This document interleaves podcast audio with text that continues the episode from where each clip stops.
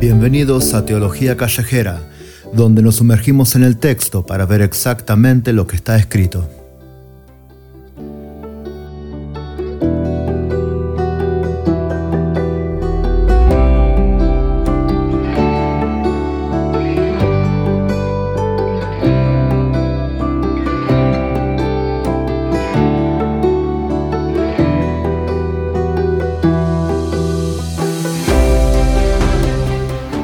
Hola, hola, hola queridos oyentes, bienvenidos una vez más a este episodio de Teología Callejera donde continuamos, ya estamos abordando el final de Romanos 3, estamos desglosando toda la carta a los romanos como dijimos en el primer episodio, así que gracias por estar con nosotros una vez más.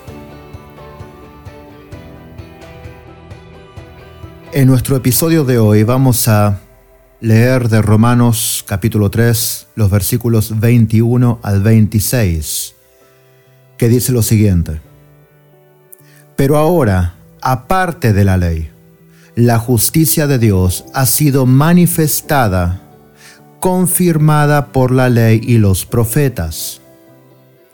Esta justicia de Dios, por medio de la fe en Jesucristo, es para todos los que creen porque no hay distinción, por cuanto todos pecaron y no alcanzaron la gloria de Dios. Todos son justificados gratuitamente por su gracia por medio de la redención que es en Cristo Jesús, a quien Dios exhibió públicamente como propiciación por su sangre a través de la fe, como demostración de su justicia porque en su tolerancia Dios pasó por alto los pecados cometidos anteriormente para demostrar en este tiempo su justicia a fin de que Él sea justo y sea el que justifica al que tiene fe en Jesús.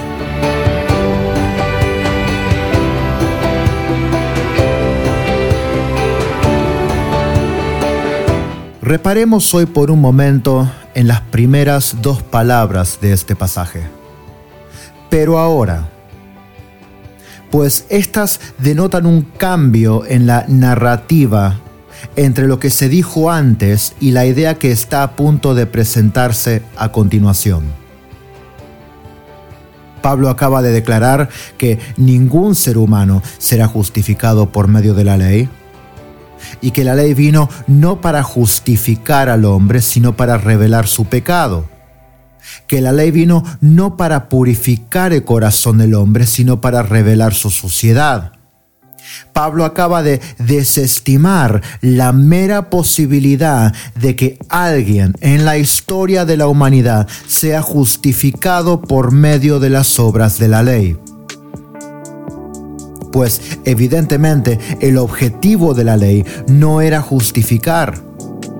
Dios no dio la ley para justificar a nadie, sino que la ley fue una herramienta divina que debía glorificar la santidad de Dios contrastándola con la impiedad humana. Dios no esperaba que la ley justificara al pecador delante de él sino que le demostrara su inhabilidad de justificarse a sí mismo, tratando de hacer el bien. Y que en esa desesperación el pecador mirara a Dios. La ley no era el destino final de la humanidad, sino la luz que debía guiar al pecador a la búsqueda de un Salvador. En este contexto, Pablo acaba de citar la sentencia del salmista David sobre toda la raza humana cuando proclama, como está escrito, no hay justo ni aun uno, no hay quien entienda, no hay quien busque a Dios. Todos se han desviado, a se hicieron inútiles, no hay quien haga lo bueno, no hay ni siquiera uno. Eso está en Romanos 3, 10 al 12 que vimos varios episodios atrás. Y para cerrar toda esta idea, no solo deja Pablo al hombre condenado por su pecado delante de Dios, sino que señala la debilidad de la ley frente a ese monte Everest del pecado humano, cuando dice, ahora bien, sabemos que cuanto dice la ley, lo dice a los que están bajo la ley, para que toda boca se calle y todo el mundo sea hecho responsable ante Dios, porque por las obras de la ley ningún ser humano será justificado delante de él pues por medio de la ley viene el conocimiento del pecado. Este era el texto que leímos en el episodio anterior, Romanos 3, 19 al 20. Así que, como comenzamos a ver ya en episodios anteriores, existe un problema en la naturaleza humana que presenta un conflicto directo con la esencia misma de la ley.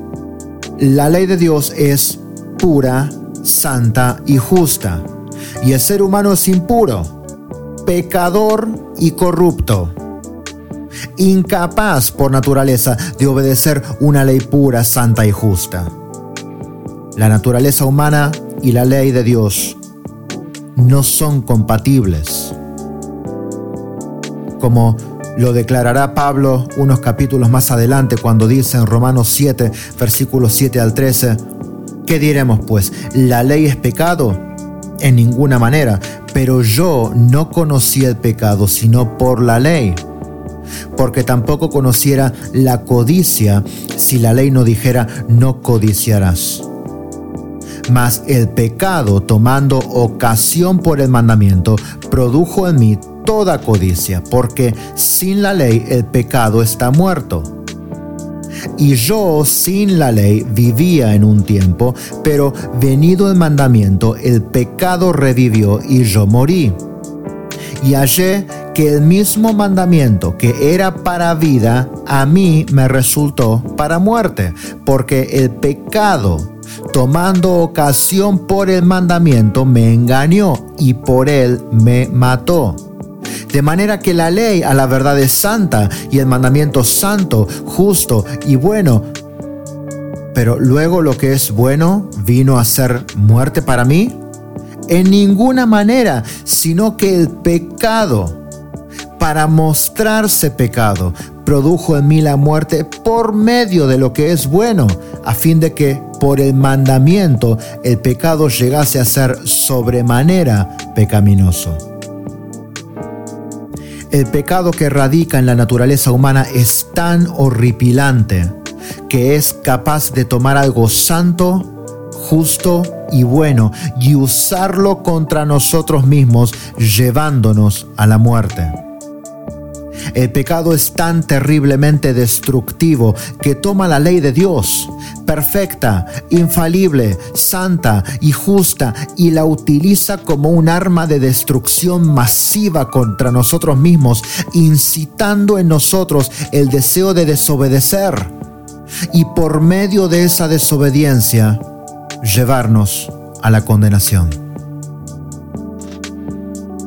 La ley parecería despertar en nosotros esa bestia que escondemos dentro que a veces permanece en estado latente por mucho tiempo y hasta parece inexistente, pero que al venir el mandamiento se retuerce y comienza a gruñir y a rugir y a dar alaridos y a arremeter contra la santidad de Dios manifestada en la ley, desobedeciendo cada uno de sus estatutos y llevándonos a hacer cosas que, de no haber venido el mandamiento, quizás nunca hubiésemos hecho. Mas en este predicamento, Pablo introduce un cambio en la narrativa. Cuando dice, pero ahora, aparte de la ley, la justicia de Dios ha sido manifestada, confirmada por la ley y los profetas. Dios aquí introduce el factor de su justicia, sin echar mano de la ley. La ley divina, por santa y pura que era, solo lograba despertar en nosotros toda clase de deseos pecaminosos para manifestar el pecado humano. Ahora bien, Dios nos manifiesta su justicia por medio de la ley. Eso es verdad. La ley manifiesta la justicia de Dios. Y la justicia de Dios que se introduce aquí no es diferente a la justicia que proclamaba la ley. Hay muchos que piensan que Dios actuó de maneras diferentes entre el antiguo pacto y el nuevo pacto y que antes era un Dios justiciero y ahora es un Dios de amor.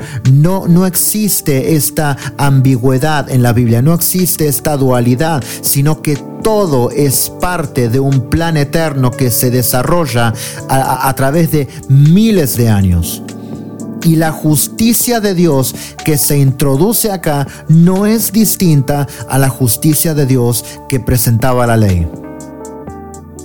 Por eso Pablo aclara que él está hablando de la justicia de Dios confirmada por la ley y los profetas.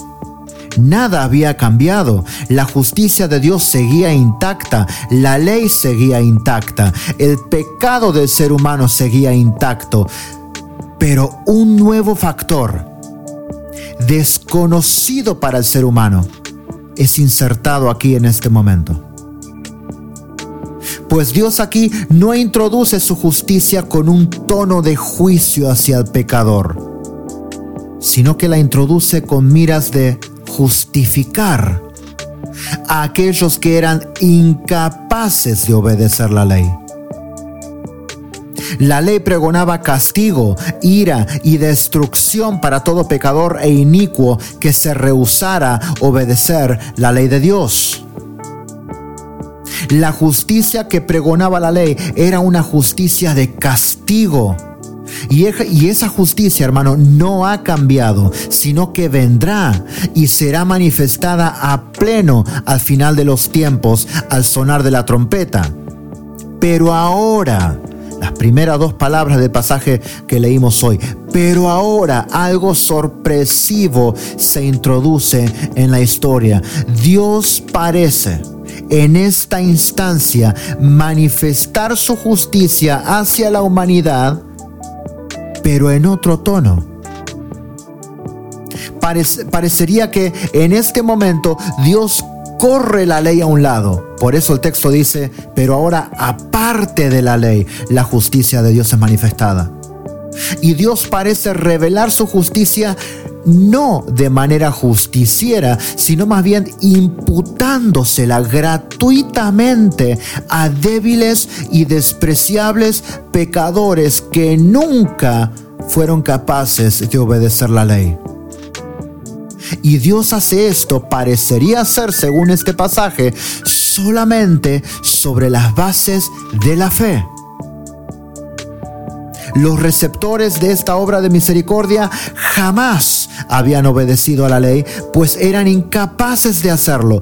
Todos ellos fracasaron igualmente todos pecaron y fueron destituidos de la gloria de Dios. Y sin embargo, en esta instancia del texto parecería indicarse que la perfecta justicia de Dios podría ser imputada sobre el pecador solamente sobre las bases de la fe.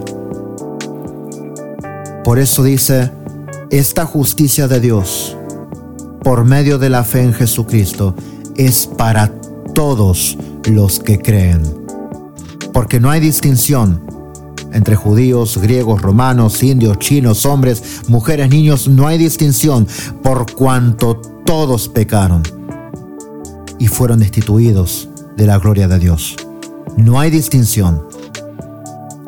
Ninguno acertó el blanco. Ninguno alcanzó el estándar. Ninguno fue justo delante de Dios, sino que todos pecaron, de modo que no hay distinción. Sea quien seas, estamos todos en el mismo bote.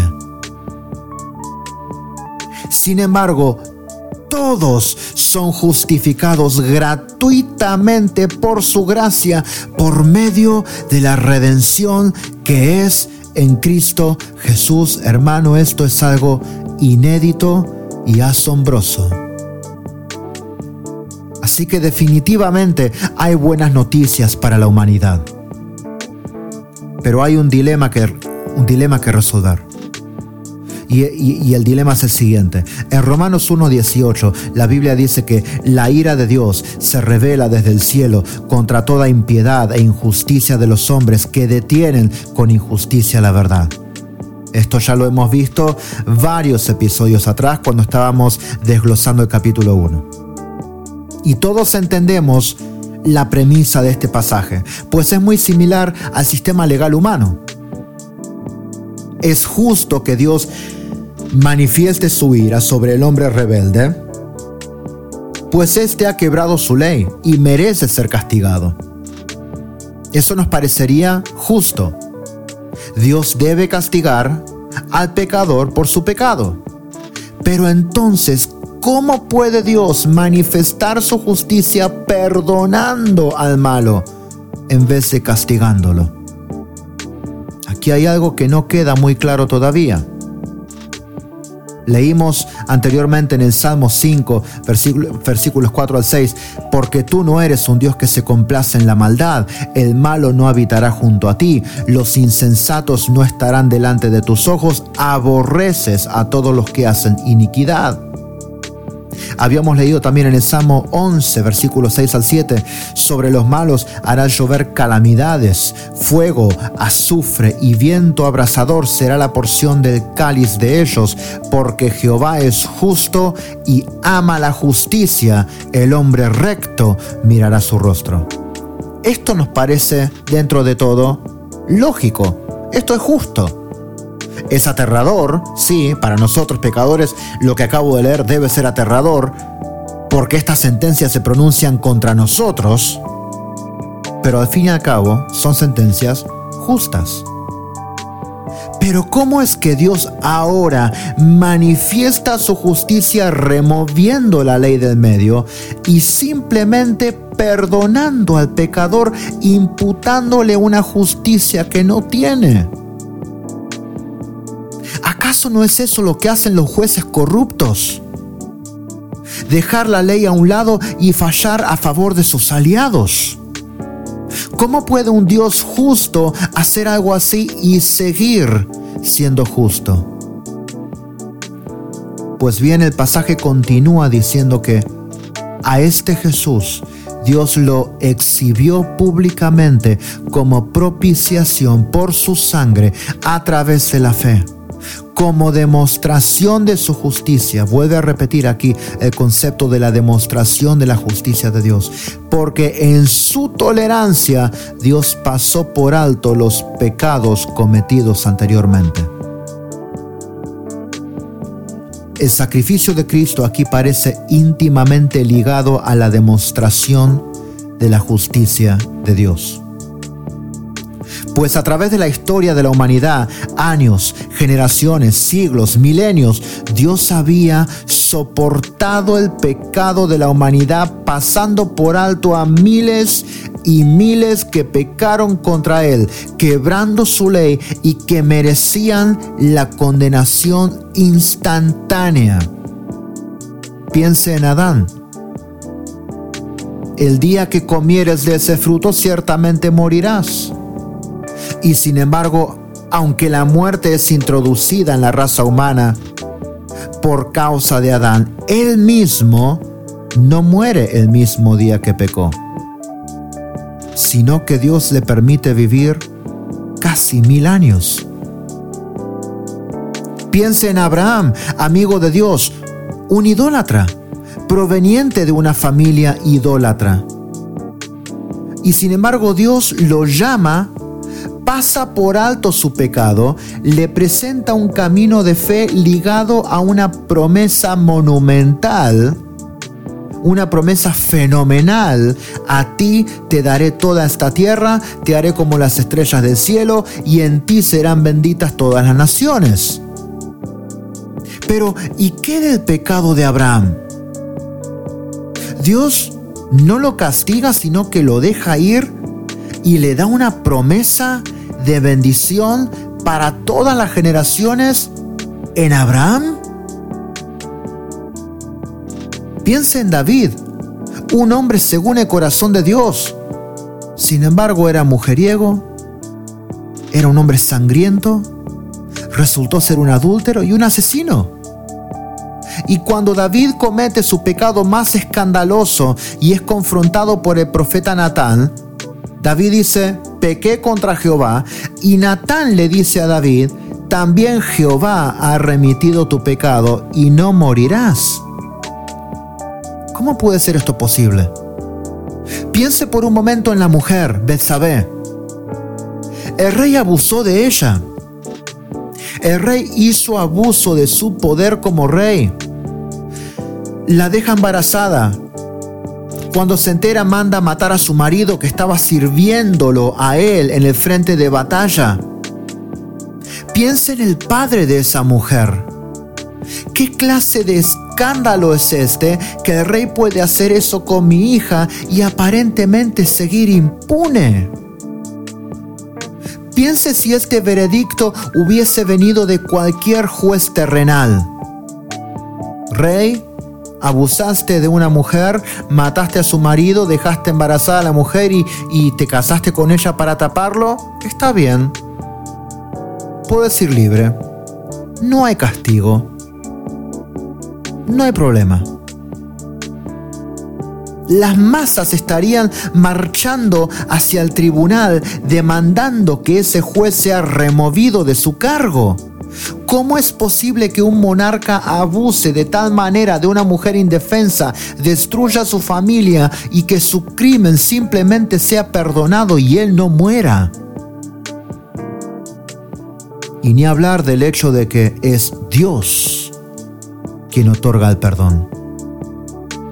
Piense ahora en tantos miles, millones de casos como estos, como el suyo, como el mío a lo largo de toda la historia de la humanidad, de gente que mereciendo perecer bajo la ira de Dios, no solamente no hemos perecido, sino que Dios se ha manifestado a nosotros, llamándonos a la comunión con Él y bendiciéndonos inmerecidamente. Eso ciertamente no se corresponde con el Dios de justicia que describen los salmos y que describe Pablo mismo en el primer capítulo de Romanos. Ese Dios que manifiesta su ira contra todo pecador que se opone con su pecado a la verdad. Sin embargo, oh hombre, ¿quieres ver la justicia de Dios manifestada plenamente contra todo pecador que ha sido justificado por gracia delante de Dios? Pues bien, mira al Hijo de Dios colgado en la cruz. Mira a Jesucristo molido por tus pecados, traspasado por tus rebeliones, cargando con el castigo de nuestra paz, bebiendo a pleno la copa de la ira divina, recibiendo la paga de todos los pecados de todos aquellos que creyeron, creen y han de creer. Cada pecado que Dios pasó por alto en todos nosotros fueron todos apilados sobre Jesús y castigados en su cuerpo uno por uno, hasta que el Cristo mismo clamó, consumado es. Todo había sido perdonado porque todo había sido castigado en el cuerpo de Jesucristo, el Hijo de Dios el juez justo de toda la tierra, habiendo pasado por alto los pecados de los escogidos desde el principio de la humanidad reservó su juicio para el momento y lugar predeterminados que Él había establecido en su propia voluntad, donde Él lidiaría forensicamente y legalmente con cada uno de los pecados de todos aquellos que habíamos sido llamados a la fe. De esta manera nuestro pasaje termina diciendo que todo esto se hizo a fin de que Él, Dios, sea justo y al mismo tiempo sea el que justifica al que tiene fe en Jesús. El juez de toda la tierra es un juez justo, que ama la justicia y aborrece la impiedad. Sin embargo, el juez de toda la tierra es un Dios de misericordia, que decidió manifestar su justicia impartiéndola gratuitamente por la fe a todos los que creen y al mismo tiempo castigando todos nuestros pecados sobre el único justo, el único obediente, el único perfecto, Jesucristo.